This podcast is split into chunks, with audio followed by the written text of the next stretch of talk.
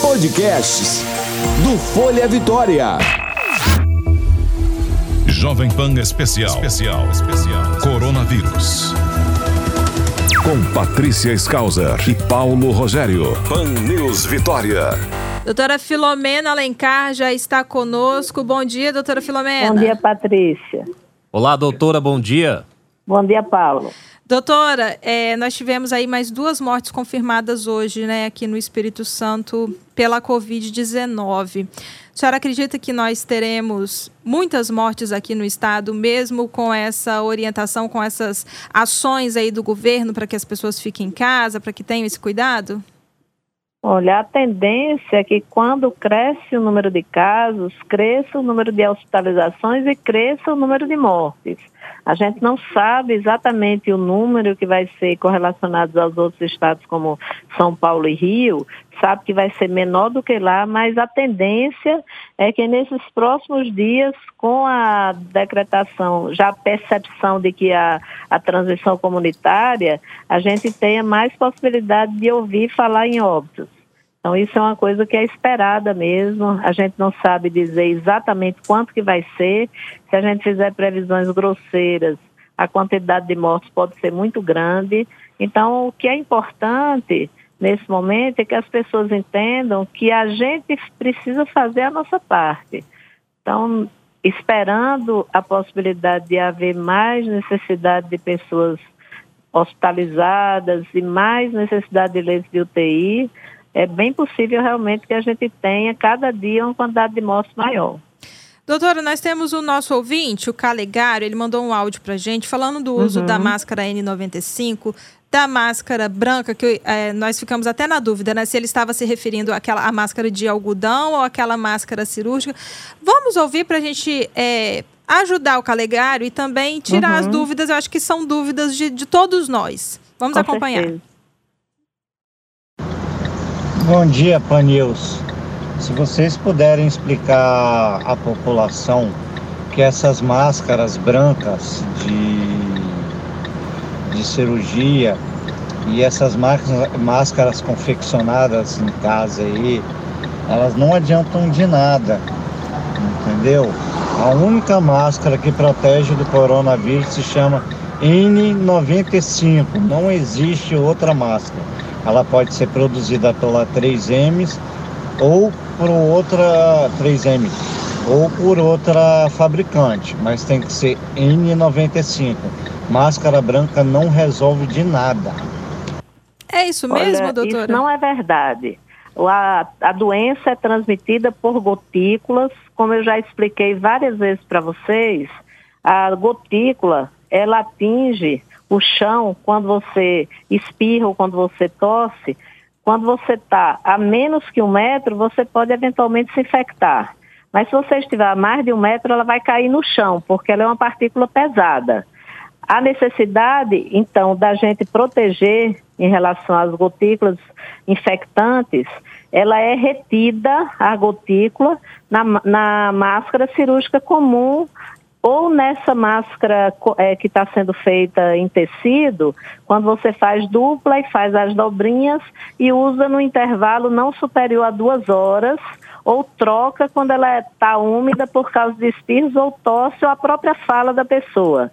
Então, as gotículas, elas são retidas realmente pela máscara cirúrgica comum, por essas máscaras que são de casa, ela pode reter também porque são grandes as, as gotículas. O que você precisa da máscara, que ele chama de máscara, mas a gente chama de respirador N95 ou PFF2, é uma máscara que tem um filtro especial e ela só é necessária para a COVID quando você faz processos que geram o que a gente chama de aerossóis, que são partículas que são pequenas e elas ficam em suspensão no ar. Esses procedimentos principalmente estão relacionados a procedimentos da, da área de saúde. Então, a aspiração com circuito aberto, intubação, é, necrópsia de pacientes, quando você vai mexer no, no pulmão de um paciente que morreu de, de Covid, intubação endotraqueal. Essas situações são situações que geram aerossóis. Nessas situações, além do respirador N95, que é esse que ele está chamando de máscara, eles são usados também os aventais que são usados pelos profissionais, eles têm que ser impermeáveis, porque você não consegue filtrar, eh, não consegue reter essas partículas muito pequenas que estão aerosolizadas. Mas só nesses processos especiais é que você tem a necessidade de usar o respirador N95. E tem mais um detalhe: se a população não souber usar a máscara cirúrgica comum e não souber usar o respirador N95, ele também, ela também corre risco, porque você precisa saber colocar, saber tirar e não pode pegar na, na máscara pela frente, tem que pegar pela lateral quando você vai retirar, porque se você não fizer isso, as suas mãos ficam como contaminadas. Então, se você tirar pela frente a máscara é, que ele está chamando de máscara, a gente chama de respirador N95, que tem filtro, pela frente você vai se contaminar. E também quando a pessoa usa o respirador N95, ele precisa saber fazer o teste para saber se não está havendo escape na lateral, ajustar bem no nariz, fazer o teste expirando que ele deve é, insuflar a máscara e aspirando o ar que ela deve murchar. Isso aí tem que ser feito por pessoas que sabem usar. Então você corre muito risco, tanto quanto corre com a máscara cirúrgica, se você não souber manusear o equipamento de proteção individual. Outra situação é o que muita gente tem perguntado se as máscaras são compartilháveis entre pessoas. A gente mesmo diz aqui para você, o nome é equipamento de proteção individual. Ele é individual, ele é exclusivo para ser usado por uma pessoa só. Então não pode ser compartilhado por nenhum membro da família. Então isso não é verdade, essa questão de só servir o respirador N95 e nesse momento a gente pede encarecidamente à população que tanto com relação às máscaras cirúrgicas como aos respiradores N95, que sejam reservados para os profissionais da área de saúde, porque o profissional não pode se expor quando for atender, porque diante, por exemplo, da, da, epidemia aqui da Itália, quando você observa, a grande quantidade de médicos infectados é justamente porque foi uma velocidade muito grande de número de casos e se havia um esgotamento em relação à quantidade de EPIs que foram fornecidos. E agora a gente está com um problema muito sério, porque os Estados Unidos eles encomendaram 23 aviões, mandaram 23 aviões para buscar na China a quantidade de equipamentos de proteção individual que eles precisam. E no início da epidemia, a China ela não, não cedeu para os outros países para comprarem os equipamentos de proteção individual. E agora, efetivamente, a gente está com a carência muito grande de equipamentos de proteção individual e eles devem realmente ser reservados aos profissionais da área de saúde, que além de cuidar das pessoas, elas têm o maior risco de se infectar.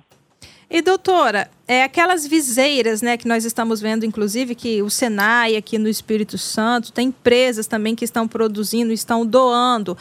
Ela é só para profissionais da saúde ou a população também pode usar aquela que parece que é um plástico grande que tampa todo o rosto? É, aquelas viseiras a gente chama de escudos faciais ou protetores faciais. Eles são usados basicamente para a pessoa que está de frente cuidando dos pacientes, porque ela tem duas funções.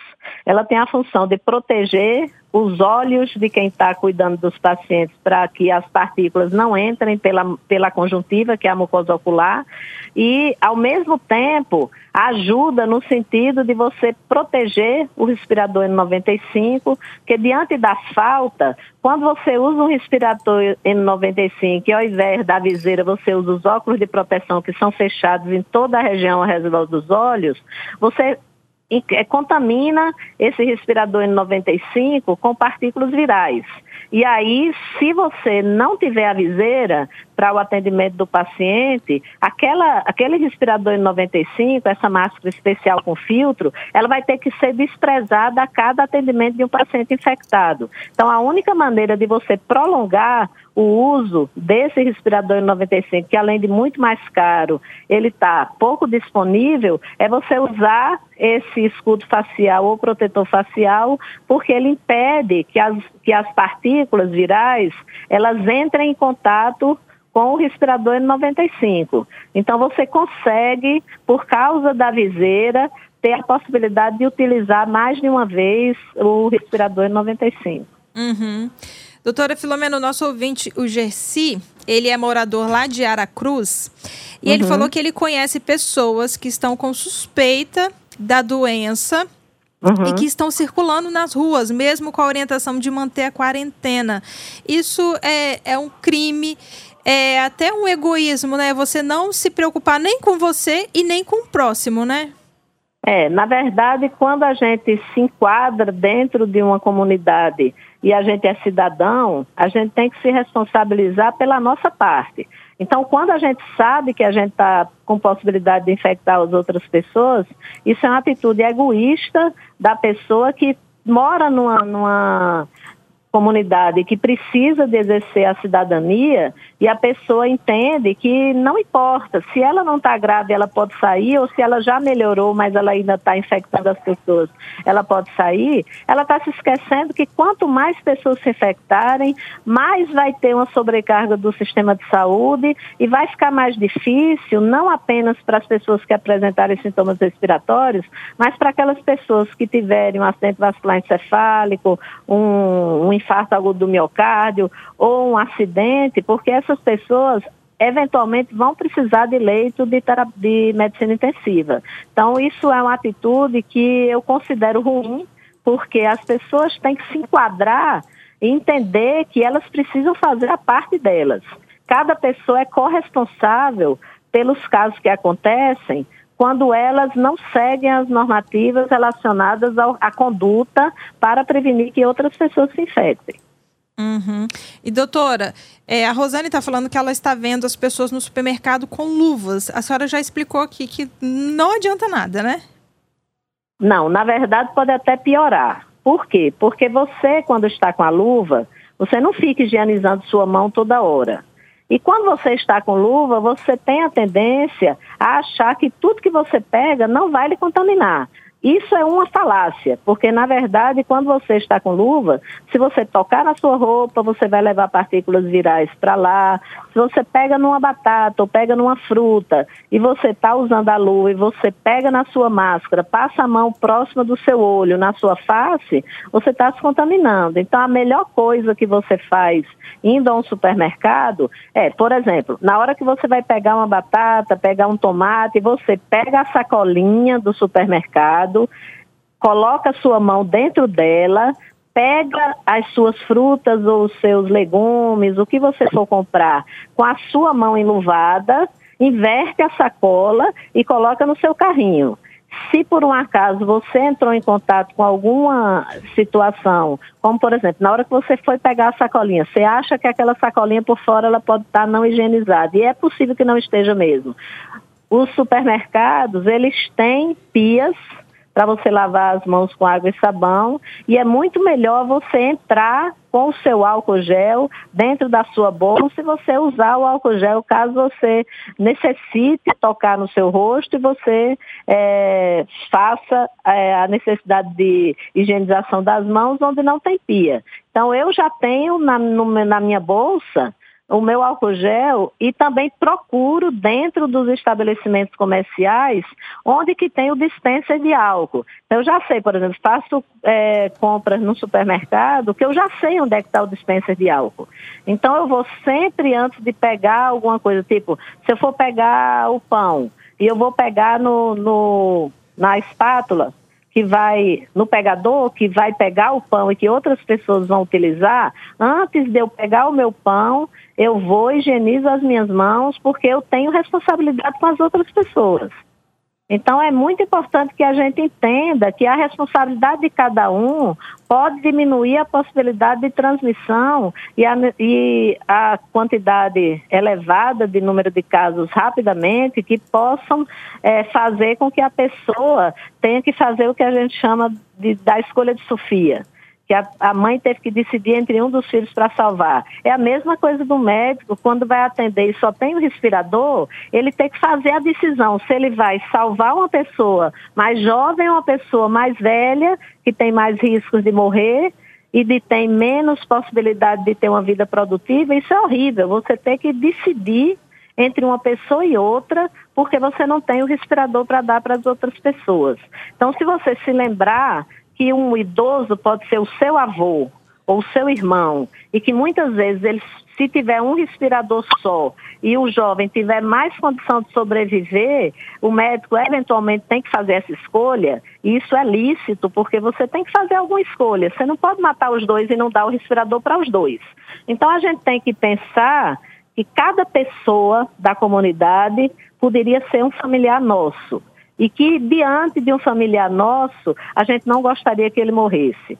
E se uma pessoa pensa nas outras pessoas poderem morrer, lembra disso, porque a gente é responsável por fazer um pouco para que cada vez menos pessoas se exponham e menos pessoas possam morrer por causa dessa situação difícil que a gente está passando. É. Então, né, é, as pessoas, crianças, né, e adultos também que têm síndrome de Down, a gente vê falar que geralmente eles têm uma malformação cardíaca. Isso coloca, então, quem tem síndrome de Down no grupo de risco, independente da idade? É, na verdade, não tem, nem todas as crianças têm malformação cardíaca quando elas têm síndrome de Down. Uma percentagem grande tem, e a gente faz um ecocardiograma logo que as crianças nascem, para a gente dizer se ela tem ou se ela não tem, se ela tiver, ela tem muito mais, ela tem mais risco.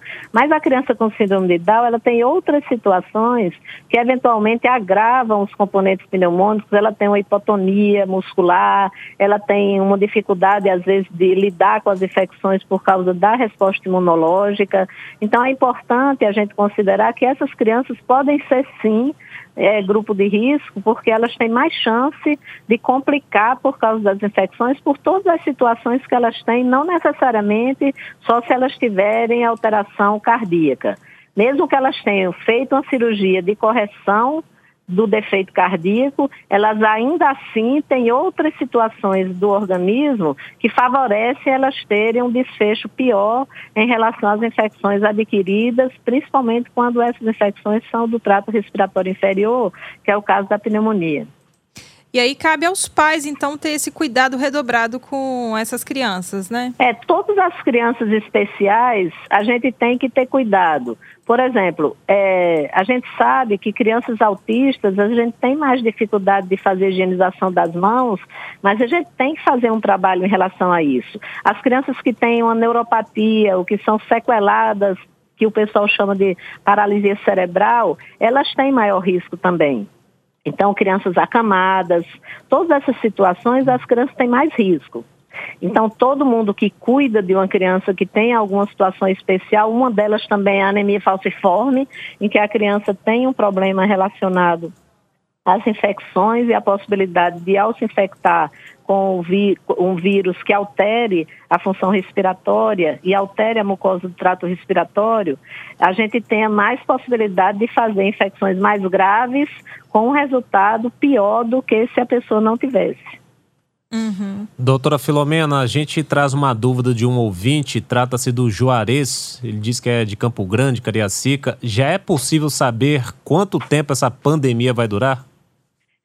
Olha, a gente espera que ela dure meses, tá? A gente vai ter uma redução do número de casos elevados muito rápido se a gente fizer a nossa medida de distanciamento social e entender que a, a, as autoridades de saúde elas estão acompanhando isso. Na verdade, a gente não espera que isso se resolva de forma total em menos do que meses, porque a gente sabe que para que essa pandemia se resolva, eu preciso ter uma, um grande número de pessoas que já tenham se infectado para que o vírus não tenha condição de circular entre as outras pessoas, que se chama imunidade de rebanho ou imunidade coletiva. Mas para que isso aconteça, é necessário que haja meses. E a gente não expõe todo mundo para que eles se infectem mais rápido, porque a gente não tem capacidade instalada de cuidados intensivos para a gente oferecer para essas pessoas no tempo curto. Então, o fato da gente estar tá trabalhando pelo isolamento social pode prolongar um pouco o tempo que a gente vai ter casos, mas a gente vai ter como dar cuidado a essas pessoas. Então, não tem, se você considerar a taxa inicial que a gente chama de, reprodu, de reprodução, ou a taxa de ataque secundário da doença que foi vista na China, ela foi baseada num, numa população que não se abraça, não tem é, cumprimento dando as mãos, que tem uma moradia melhor. Então, quando você transfere essa situação para uma comunidade que tem muita gente morando na mesma casa e que a situação de controle do isolamento social é mais difícil, a gente sabe que a chance de transferir para outras pessoas é muito maior mas não é interesse nosso, por causa dessas complicações relacionadas aos pulmões e a possibilidade de morrer, quando você tem o quadro relacionado aos pulmões e ao, à resposta sistêmica de uma maneira geral, a gente não tem interesse que isso aconteça muito rápido, porque a gente tem a dificuldade de oferecer os cuidados e tem uma probabilidade grande das pessoas morrerem se a gente não tiver como ofertar esses cuidados.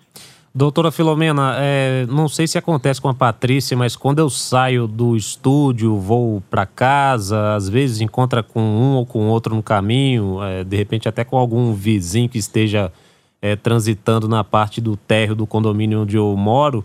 É, algumas pessoas fazem alguns questionamentos que às vezes elas não colocam no ar aqui no WhatsApp, mas aí me veio à uhum. mente aqui a dúvida de pessoas, de vizinhos lá do meu condomínio a respeito de é, alguma pessoa ou outra que tenha tido uma reação é, com relação à vacina da gripe. Algumas pessoas têm algum tipo de reação e elas chegam até a dizer erroneamente: ah, peguei a gripe, tomei a vacina da gripe, peguei a gripe. Essas pessoas que já tiveram algum tipo de reação, é, existe a, a, algum, alguma orientação cabível para elas com relação a isso? Caso elas, que caso a pessoa ficar doente, ela pode ficar mais suscetível ao coronavírus? Não, na verdade, em relação a ter a gripe, porque hum. ela não vacinou, eu não entendi a pergunta, Paulo. É porque algumas delas tomam a vacina da gripe e tem algum não, tipo de reação. Mas elas não ficam doentes, isso é um engano. Então. Na verdade, o que, que acontece? Quando você faz uma vacina, você está colocando uma parte do vírus em contato com o seu organismo para que ele faça uma produção de anticorpos sem ter os efeitos ruins da doença. Então, uhum. Então, por exemplo, algumas pessoas, principalmente nas primeiras doses, tem uma reação de período curto, de ter às vezes uma febrinha, uma dor no corpo, uma dor de cabeça, mas isso passa muito rápido, geralmente 24 a 48 horas. Mas isso não é a mesma coisa da doença. Isso é só um, uma prova de que seu organismo está reconhecendo o antígeno e está gerando a possibilidade de você adquirir imunidade contra o vírus. O, a doença faz diferente. A doença influenza, ela faz uma lesão das células que a gente chama ciliadas do, do trato respiratório e essas células elas são muito importantes para você expulsar as partículas virais junto com a, tua, a sua tosse que vem com muco. Então a gente tem um aparelho de proteção na árvore respiratória que se chama aparelho mucociliar. E a gente diz que esse aparelho é responsável pelo clareamento de partículas para elas saírem no espirro ou na tosse e não chegarem na árvore respiratória inferior.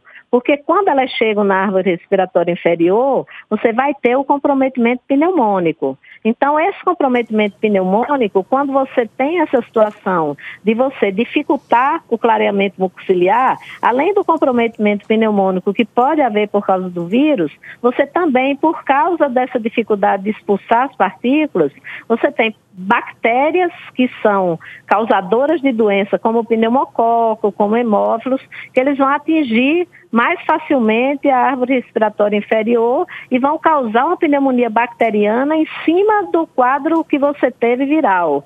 E principalmente pessoas que têm deficiência imunológica, ou que não têm baço, ou que têm um baço pouco funcionante, ou que têm alguma cardiopatia, alguma pneumopatia, uma doença pulmonar crônica pré-existente, elas têm um desfecho pior em relação a essas infecções, por conta de você não fazer a vacina. Então, a vacina é super importante. Esse efeito adverso que parece que você está doente não é doença de verdade, é uhum. apenas um sinal que seu organismo está reconhecendo aquele antígeno e está preparando as suas defesas imunológicas para que você não tenha uma doença causada pelo vírus caso você se infecte. Maravilha, doutora Filomena, a gente agradece mais uma vez pela conversa aqui com os ouvintes na Pan News em 90,5 FM. Tá bom, Paulo, doutora... eu que agradeço a vocês a oportunidade novamente. Bom final tá? de semana para você e para sua família. Também. Até Bom lá. Final de semana. Tchau, tchau. Jovem Pan, informação é o melhor remédio contra o coronavírus. 90.5 Pan News Vitória.